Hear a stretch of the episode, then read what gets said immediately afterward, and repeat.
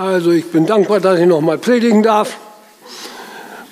Und äh, die Herrenhuter, die haben ja immer einen Stuhl dabei stehen gehabt, nicht in Erinnerung zu sein, dass eben Gott auch gegenwärtig ist. Das war immer der Stuhl für Jesus, wenn er kam, auch wenn er nicht zu sehen war aber dazu stand der Stuhl da. Aber in diesem Fall ist es dazu da, dass wenn meine Beine mich nicht lang genug tragen, dann setze ich mich dahin und mache das wie die Schwester Theresa am letzten Sonntag.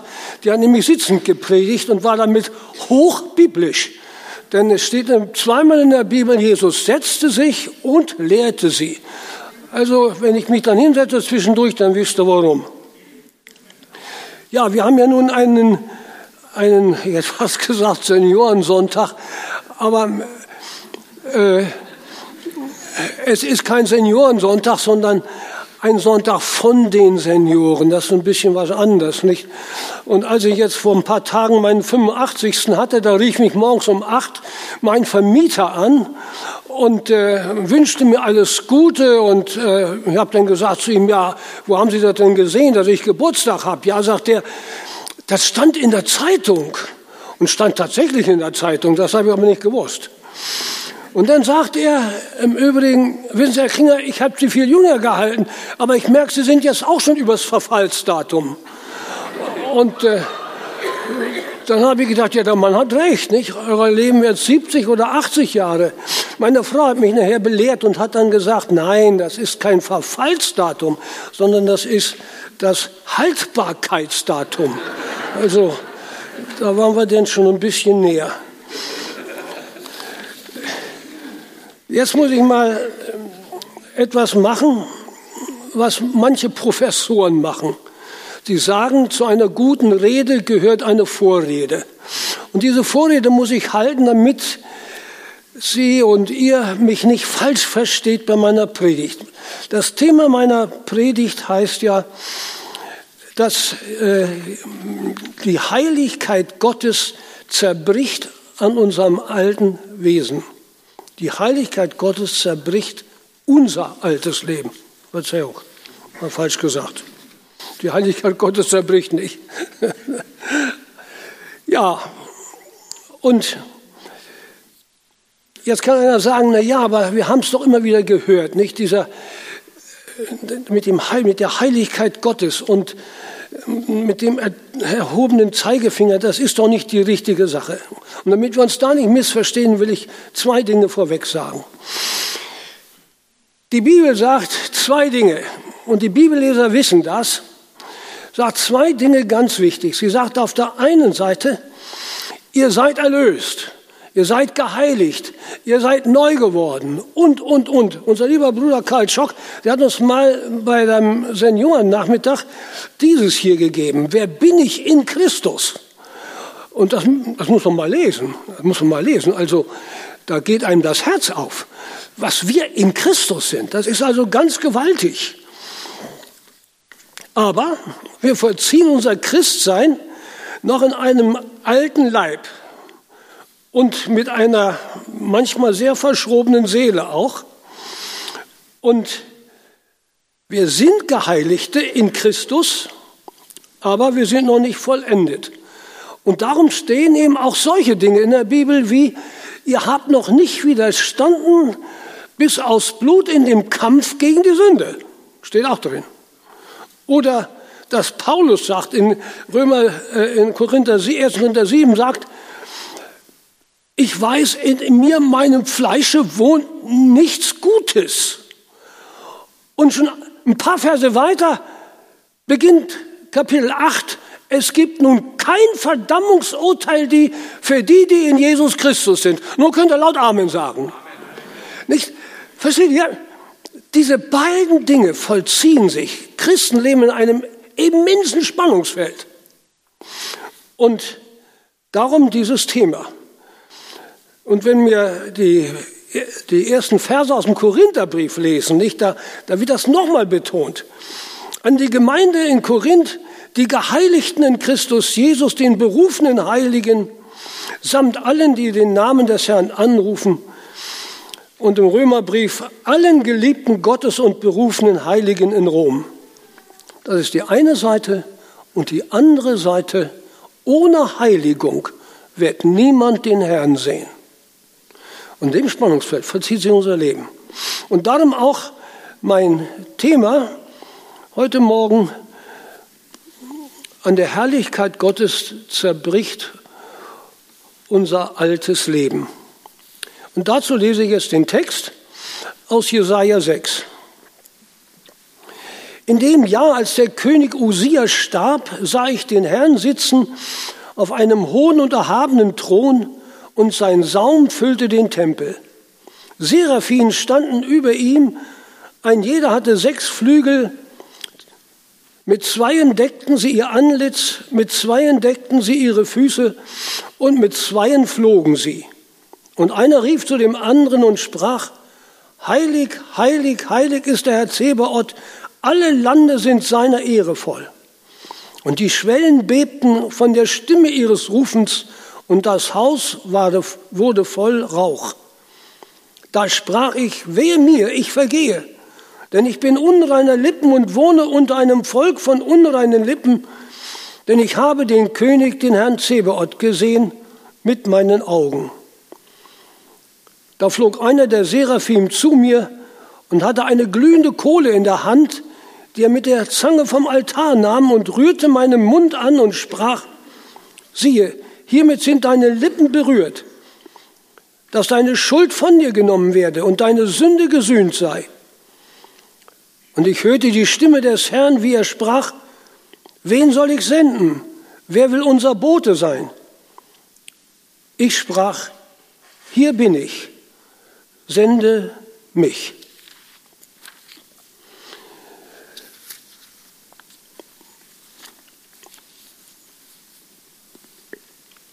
Es gibt besondere Zeiten oder hat immer wieder besondere Zeiten in Israel gegeben. Und am Anfang dieses Textes steht etwas über den König Usia. Und dieser König Usia war der König, der am längsten in Israel regiert hat. Viel länger wie David. David hat 40 Jahre regiert und von den 40 Jahren war das auch noch aufgeteilt. Sieben Jahre nur mit Benjamin und Juda und 33 Jahre für ganz Israel. Und dieser König, Usia, der hat 52 Jahre regiert in Israel, über ganz Israel. Das muss man sich mal klar machen. Obwohl David der größere König ist, weil er eben eine prophetische Gabe hatte und auch als Prophet bezeichnet wird und er ja Dinge gesagt hat, die auf Christus hinweisen. Als ich vor einigen Wochen mal äh, ein Seminar mitgemacht habe bei den Baptisten, da war der Bruder äh, Hartl, Harter, Harter, Vornamen äh, Rainer, Rainer Harter, nicht zu verwechseln mit Dr. Hartell. Beide sind zwar Leute, die ein Gebetshaus gegründet haben, aber das war jetzt der Mann, der in Freiburg das Gebetshaus gegründet hat. Und der hat einen Satz gesagt, der mir so ein bisschen unter die Haut gegangen ist und vielleicht auch daran schuld war, dass ich so bei diesem Thema hängen geblieben bin. Nämlich, was nicht heilig ist, ist nicht heil. Das war der Satz. Was nicht heilig ist, ist nicht heil. Und so bin ich eigentlich ein Stück weit auf diesen Text gekommen. Wie gesagt, Männer und Frauen gibt es, die hochauf begeistert sind und ich denke, dass der Jesaja das auch war. Jesaja ist zu der Zeit geboren, als der Usia König war. Und dieser Jesaja erlebte nun diesen wunderbaren, das komme ich gleich noch zu, diesen wunderbaren Aufbruch unter diesem König. Wisst dass er die Götzenbilder abgetan hat und dass er Israel gereinigt hat und steht vieles drin. Nur eins nicht. Auf den Höhen wurde weitergeopfert. Nicht? Das geht ja manchmal uns Christen auch so. Nicht? Da, da sind wir geheiligt und sind neu geworden. Aber irgendwo haben wir so eine Ecke, die, die lassen wir einfach stehen. Nicht? Da müssen die anderen sich mit abfinden, dass wir nur halb so sind, wie wir sind. Nicht? Aber tief innerlich will Gott, dass wir die Höhen auch noch abbrechen. Aber das hat er nicht getan, sein Vater Amazia auch nicht und er ist einfach so weiter. Aber Gott hat das alles gesegnet und so ist dieser König sehr, sehr lange dran gewesen und war nun begeistert, begeistert von diesem König Usia. Und das kann ich total verstehen. Und ich denke, ihr auch, Geschwister, wenn einer so lange regiert und dann noch unter dem Segen Gottes steht, dann ist das eine Sache. Aber es schien so, als wenn dieser Usia für den Jesaja sowas wurde wie ein Idol. Und deswegen beginnt unser Text hier in dem Jahr, als der König Usia starb.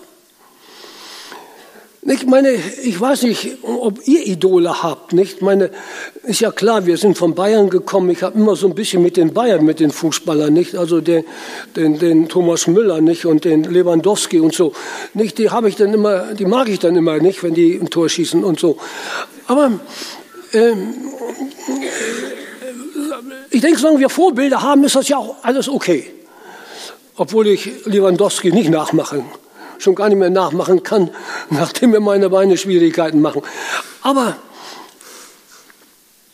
es gibt Idole. Idole ist, dass ich so werden will, wie genau der andere ist. So will ich werden. Und dann setze ich alles dran, was ich nur irgend kann, um so zu werden. Und ich habe dann nachgelesen im Lexikon Idol heißt also, dass es ein, äh, ein, ein, ein Götze werden kann, ein Götze ist. Steht irgendwo im Lexikon. Nun beginnt unser Text mit diesem Satz. Als Usia starb, sah ich den Herrn. Usia, ein Mann mit einer gewaltigen Karriere, sagte ich schon. Er eroberte die Städte zurück, die Israel verloren hatte. Die Anrainerstaaten brachten ihm Geschenke. Es war ihm wichtig, war ihm, der war ihnen so wichtig dass sie sich ihm untergeordnet haben. Er stellte ein kriegstüchtiges Heer auf und sorgte für die Ruhe und Frieden in Israel. Und dann steht auch da, Usia suchte ständig den Herrn, solange der Prophet Zacharia lebte. Es ist ja manchmal so, dass wir so einen Propheten an der Seite brauchen, nicht? Damit wir auf Damm bleiben. Und deswegen ist auch die Gemeinde und der Gottesdienst so wichtig. Wir brauchen manchmal so einen Impuls, damit wir an Deck bleiben, nicht? Und hier äh, war das eben so, nicht? Es war alles in Ordnung mit diesem Usier und äh, ich verstehe, dass eben der Jesaja ganz hoch von Usier gehalten hat. In dieser Zeit wuchs eben Usia auf. Er hat nur diesen König erlebt. Und vor seiner Berufung als, als Prophet, als den wichtigen Prophet, ist ja der Prophet im äh, Alten Testament, war er von ihm fasziniert. Bis dann, bis dann, bis dann, Usia die Größe seines Reiches und seines Lebens ihm zu Kopf gestiegen ist. Und das erlebt man ja manchmal, nicht? Das erlebt man manchmal, wenn Leute so richtig auf der Karriereleiter, auf der obersten Treppchen angekommen sind, dass sie dann sagen, was willst du eigentlich noch? Du, du hast mir nichts zu sagen. Wisst ihr, was er gemacht hat? Er ist in den Tempel gegangen und hat im Heiligen das Rauchopfer dargebracht. Und das Rauchopfer war ein Symbol für die Gebete Israels. Und dann sind die Priester hingegangen und haben gesagt, Usia, das darfst du nicht. Das ist nicht dein Amt. Und es ist erschütternd zu lesen da im Chronikerbuch. Da steht, dass 80 Priester ihn abbringen wollten. Die sind sicher nicht alle auf einmal über ihn hergefallen, denke ich mal jedenfalls. Aber immer wieder einer oder zwei oder drei sind zu ihm hingegangen und gesagt, Usia, das darfst du nicht. Das hat Gott dir nicht erlaubt. Das ist unser Amt. Usia stieg sein, seine Regierung und seine Karriere zu Kopf. Und Geschwister und Freunde, kennt ihr das nicht auch? Es gibt Männer und Frauen, auch Männer und Frauen Gottes, denen manchmal ihr Segen und ihre Vollmacht, die sie bekommen haben, in den Kopf steigt. Usia überschätzte sich. Er hat gedacht, wenn ich König bin und Gott mich so bestätigt, dann sage ich, was läuft und kein anderer. Usia räucherte also im Tempel und trotz der Warnungen der Priester machte er weiter. Er ließ sich nichts sagen. Typisch für Menschen, die auf ihre eigene Kraft und ihre Größe aufbauen. Ihnen ist ganz schwer, etwas zu sagen. Und deswegen, Geschwister und Freunde, wenn euch jemand was sagt, was euch nicht passt, dann hört erst mal ganz genau hin. Wenn es mal eine Kontroverse auch zwischen meiner Frau und mir gegeben hat, dann war das eigentlich so ein bisschen mein oberster Satz, dass ich erstmal hinhören wollte. Ich habe also nicht gleich zurückgeschossen, obwohl das ja von meinem Temperament her so ein bisschen äh, unter der Haut liegt. Aber ich habe mir geschworen, ich will erstmal hinhören. Ob ich das dann mal bejaht habe und angenommen habe, lassen wir mal offen. Das weiß Inge besser als. Aber ich möchte euch Mut machen wenn ich etwas sage, auch was euch nicht passt, was euch den Spiegel vorhält, erstmal gut hinhören. Er ließ sich nichts sagen. Große Leute lassen sich manchmal nichts sagen.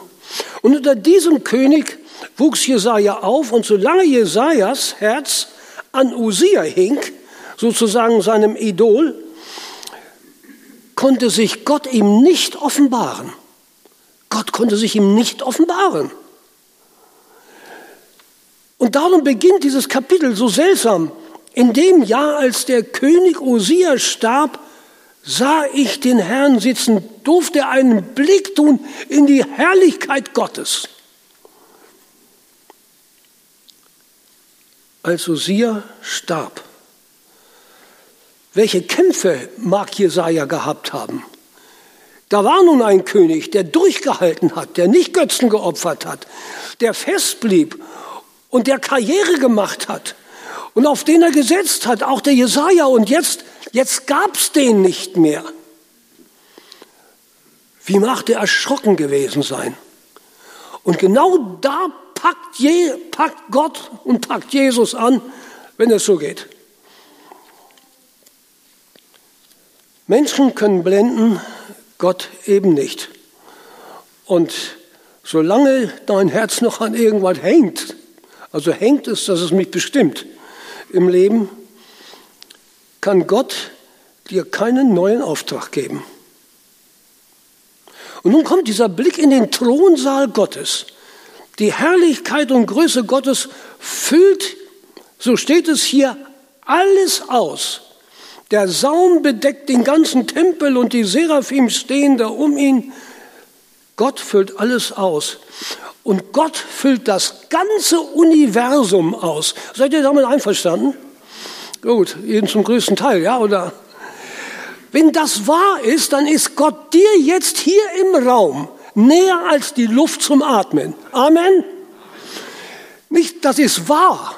Gott füllt alles aus, das gesamte Universum und erfüllt jeden Raum aus, in den wir hineinkommen. Und mir ist deswegen mal ein Wort so unheimlich wichtig geworden von Paulus. Der steht da in Athen auf dem Areopag und sagt zu den Leuten, in ihm in diesem Gott, den ihr da unwissend äh, Opfer darbringt, in ihm leben, weben und sind wir. Wir, hat er gesagt. Da waren eben diese Römer mit ein, eingeschlossen oder die Griechen mit eingeschlossen. Ja, Gott ist da. Amen. Wisst ihr, das muss man sich klar machen. Und dann dürfen wir einen Blick hineintun in die Herrlichkeit Gottes. Heiligkeit zu beschreiben, ist sehr schwer. Und das gelingt mir sicher jetzt auch nicht, aber ich kann es versuchen, so ein bisschen zu umschreiben. Heiligkeit hat es damit zu tun, um die fleckenlose Reinheit. Fleckenlose Reinheit. Und da gibt es eine Offenbarung im Bild, dass Johannes durchscheinendes Gold sieht. Habt ihr mal durchscheinendes Gold gesehen? Nee, nicht? Ich auch nicht. Nicht? Der ist nicht durchscheinend. Nicht? Aber daran wird das mal deutlich. Gott ist absolute Reinheit. Da gibt es keine heuchlerischen Gedanken und nicht irgendeinen einen Nebengedanken, sondern es ist völlig alles rein, durchsichtig. Das ist auch totale Lauterkeit. Gott ist nie verschlagen. Er macht nie irgendeinen in, in, hintergründigen Witz, um uns etwas zu, klar zu machen. Gott hat Humor. Das nebenbei merkt auch. Habe ich auch mal drüber gepredigt, dass Gott Humor hat. Steht in, steht in äh, Psalm 2. Aber absolute Macht. Und so ist Gott auch erschüttert für uns. Erschütternd für uns. Möchtet ihr mal Gott begegnen, sichtbar? Ich weiß nicht, ob wir da so mit einverstanden wären. Und der Bruder Harter hat gesagt, und Gott ist total schön. Singen wir ja manchmal. Gott ist total schön. Als er das gesagt hat, habe ich gedacht, nee, also für mich ist Gott immer heilig und, und er ist so viel höher, aber schön, schön ist eine Blume, aber Gott ist schön. Und als ich ein bisschen drüber nachgedacht habe, da kam es mir, das ist doch klar. Was total rein ist, ist doch total schön, oder? Das ist doch total schön. Das, das können wir gar nicht vorstellen, wie schön das ist. Und dann habe ich angefangen, Gott zu danken dafür, dass er so schön ist.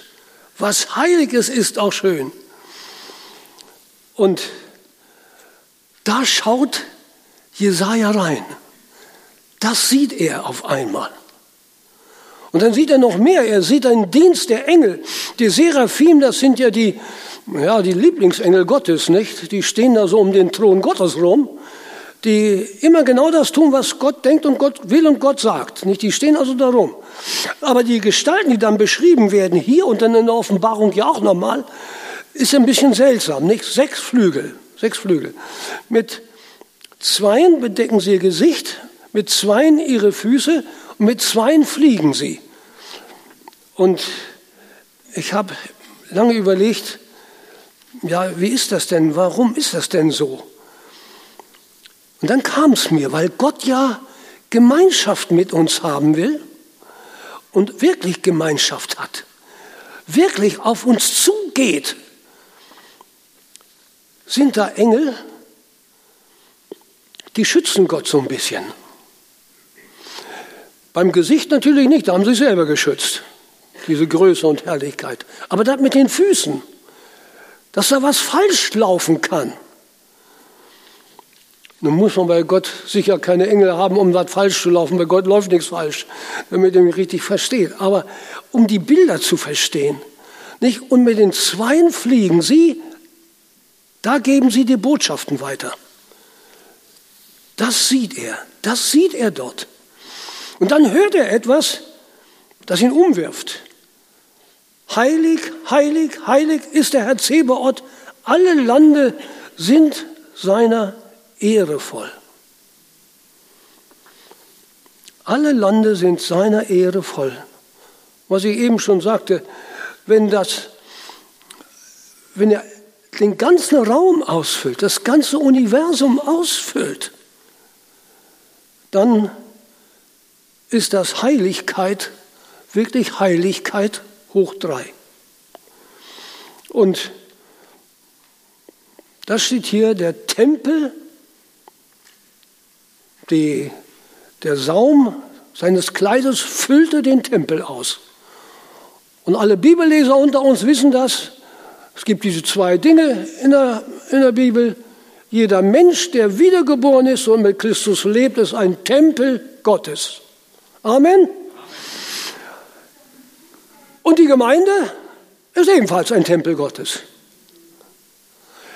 Seht, da ist Gott. Wenn unser Denken, unser persönliches Denken erfüllt wird von Gott, dann denken wir neu. Wenn unsere Gefühlswelt neu wird, dann flieht die Angst, dann flieht die Sorge.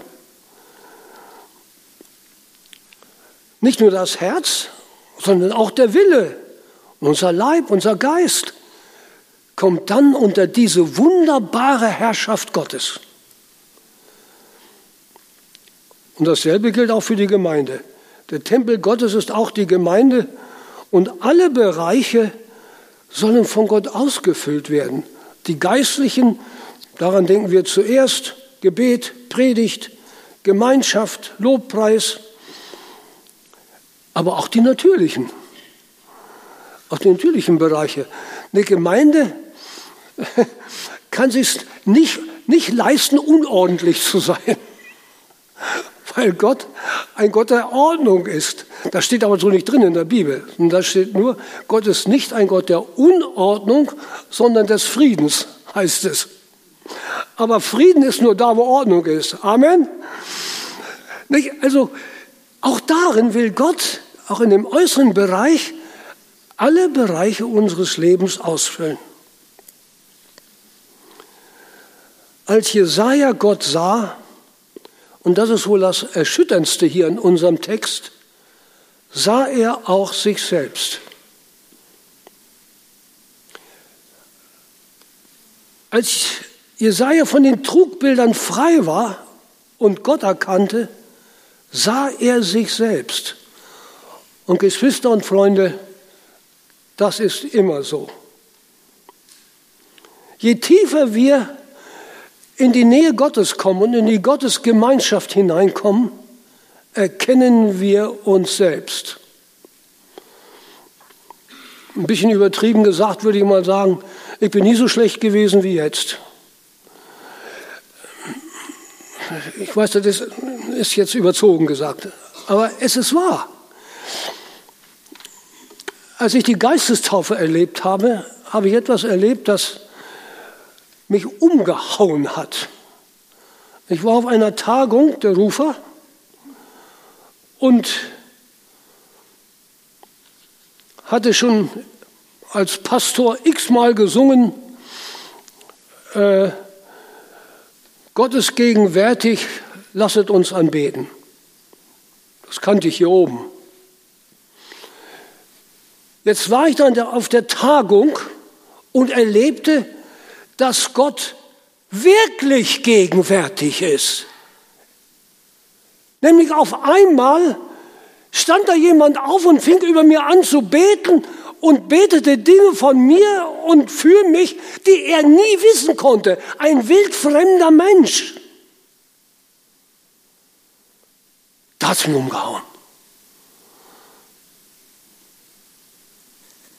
Das erste, was ich dann gemacht habe, ich habe mir einen Beichtvater gesucht. Ich habe mir einen gesucht, der mir helfen konnte. Und wenn es noch etwas passiert, ich hoffe, dass euch das nicht passiert, aber wie mir.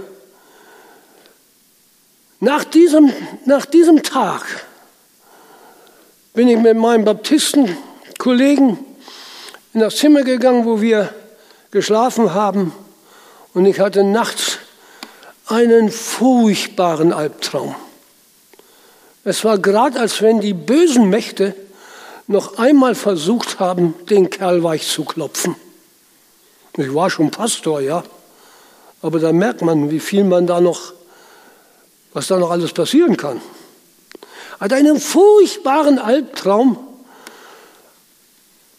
Und am Morgen sagt der Kollege zu mir, weißt du, dass du heute Nacht in Sprachen gebetet hast? Wusste ich natürlich nicht. Aber ja auch im Schlaf. Aber von dem Tag an hat sich alles geändert. Einer der leitenden Brüder bei dieser Tagung, der sagte so, Klaus, und jetzt lässt du dich, oder damals Bruder Kringer, jetzt gehst du an den Tisch abends und lässt für dich beten. Stand so ein viereckiger Tisch mit einer Kerze drauf und dann durfte man sich segnen lassen. Ich war fast der Letzte. Ich habe das immer vor mir hergeschoben während der Tagung. Und dann knie ich dort und dann wird mir mein Dienst zugesprochen. Ich hatte eine ganz andere Vorstellung von mir. Ich wollte der königliche Evangelist sein. Und Gott sagt, du sollst die Lücken verzäunen und das Land bessern. Und diese Berufung, Geschwister, die habe ich bis heute. Die habe ich bis heute. Ich könnte jetzt Geschichten erzählen, wie Gott das gemacht hat. Dass immer wieder dann in einer Gemeinde, die war am Auseinanderfliegen, eine Allianzgemeinde, köstliches Ding, drei Leute, Landeskirche, Gemeinschaft, Baptistenfreie Gemeinde, alles, ein Gemeindehaus gebaut zusammen und eines Tages platzt das Ding und ging auseinander. Und dann habe ich für die einzelnen Gottesdienste gehalten und die Leute sind zusammengeblieben bis heute. Gott hat es bestätigt.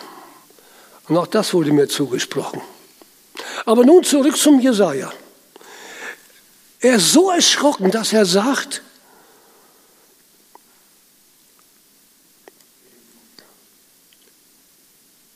ich bin unreiner Lippen und wohne unter einem Volk von unreinen Lippen. Geschwister, ihr braucht jetzt nicht Amen sagen. Aber wer ist dann von uns reiner Lippen? Meine Güte nochmal, was wird auch unter Christen geredet?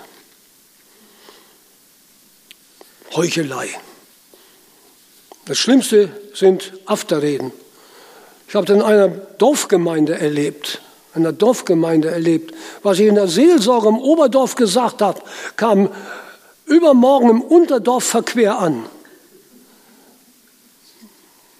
Seid da mal Pastor. Das ist gar nicht so einfach.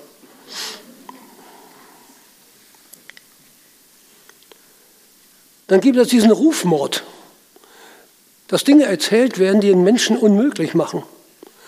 Und Geschwister und Freunde, mir ist das noch ganz tief drin. Unser Altbundespräsident Köhler ist zerscheitert am Rufmord. Könnt ihr euch dem noch entsinnen, wie das war? Der hat die deutschen Soldaten besucht. Und im Flugzeug oben hat ein Journalist mit ihm gesprochen und er hat irgendetwas gesagt, das sinngemäß wohl so sein müsste, dass wir eben auch ein Militär brauchen für, dann kam einiges. Und der hat das in die verkehrte Halsröhre gekriegt oder wollte es auch in die verkehrte Halsröhre kriegen. Das ist ja manchmal so bei den Leuten. Und dann ging die Sache durch Deutschland, durch alle Medien ging das durch. Und ich sehe das Bild im Fernsehen noch vor mir, wie er sein Amt geschmissen hat. Von einem Tag zum anderen. Geschwister, es gibt nichts Furchtbareres als Rufmord. Ich kann wirklich einen Menschen umbringen. Mit meiner Zunge. Und nicht umsonst steht dieser, dieses tragische Kapitel, steht dieses tragische Kapitel äh, im Jakobusbrief. Und das will ich nun doch noch auch lesen, die paar Verse.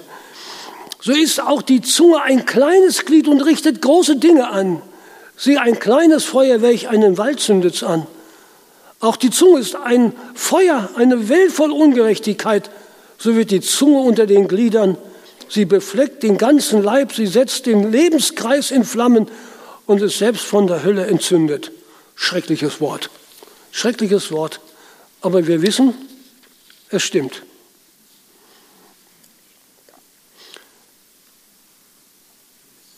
Aus der Erkenntnis heraus wurde bei Jesaja Buße, eine ganz tiefe Buße. Er sagt, ich bin unreine Lippen, ich bin verloren. Ich bin verloren. Er gesteht Gott ein. So bin ich. Und im Eingeständnis, so bin ich, kommt die Hilfe. Da fliegt der Engel und nimmt die glühende Kohle und berührt die Lippen des Jesaja und sagt, deine Sünde ist gesühnt. Und Geschwister und Freunde, wir haben ja nicht bloß einen Engel, der uns eine Kohle bringt, sondern wir haben den gekreuzigten Christus, der den Fluch von uns genommen hat, diesen fürchterlichen Fluch, als er ward für uns ein Fluch.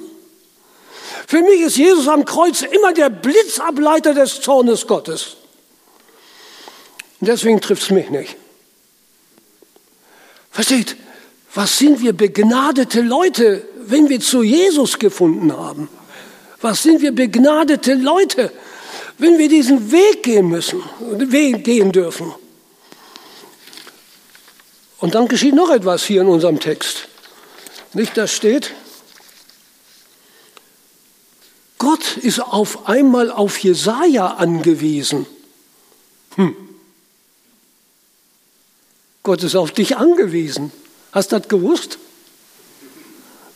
Gott sagt hier, und ich hörte die Stimme des Herrn, die sprach, wen soll ich senden? Wen soll ich senden? Wenn die Sache also mit unserer Zunge und auch die Sache mit unserem Idol erledigt ist, dann kann der Herr uns senden.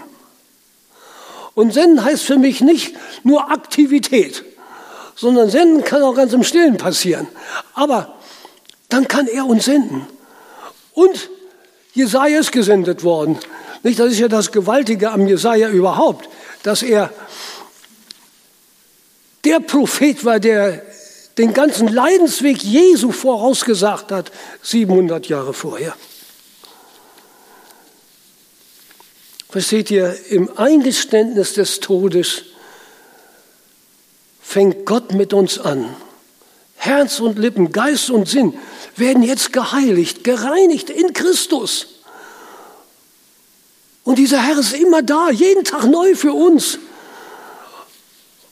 und macht neu macht wirklich neu. Christi Blut und Gerechtigkeit, das ist mein Schmuck und Ehrenkleid, damit will ich vor Gott bestehen, wenn ich zum Himmel werde eingehen. Nicht meine Leistung, nein, nein. Ich kann einfach nur sagen, ich weiß nicht, Karl, ob du von den Dingen noch welche hast. Also das lohnt sich, mal in einem ruhigen Sonntagnachmittag mal alle Bibelstellen durchzulesen. Das ist es. Unser Sein in Christus ist Vollkommenheit. Der ewige Gott sieht uns durch die Brille Jesu. Und das ist Vollkommenheit.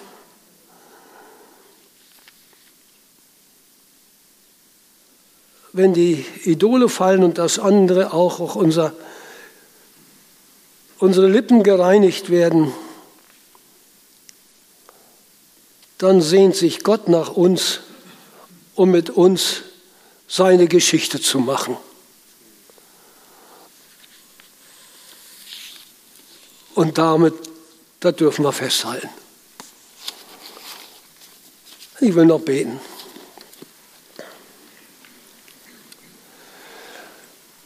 Herr Jesus, danke, dass du am Kreuz alles neu gemacht hast. Danke, dass du uns in diese deine göttliche Berufung rein haben und immer wieder neu auch rein haben willst. Und nun hilf, Herr, dass wir unsere Lippen in Zaum nehmen, dass wir unter deiner guten Herrschaft bleiben, dass du uns immer wieder auch zeigen kannst, wo es neu werden muss und neu werden darf. Danke, Herr, dass du mir das mal klar gemacht hast, dass das so bleibt bis zu dem Tag, wo wir für immer die Augen zumachen. Und weil du, weil du das gesagt hast in deinem Wort, ohne Heiligung wird niemand den Herrn sehen, wollen wir dranbleiben. Wir wollen dranbleiben in dieser deiner Heiligung. Ohne Gesetzlichkeit, ohne Krampf, sondern im Wissen, dass du gesiegt hast am Kreuz. Du hast gesiegt. Preis und Anbetung und Ehre sei dir, unserem Heiland und Gott, der uns so unendlich lieb hat. Gelobt und gepriesen sei dein Name. Amen.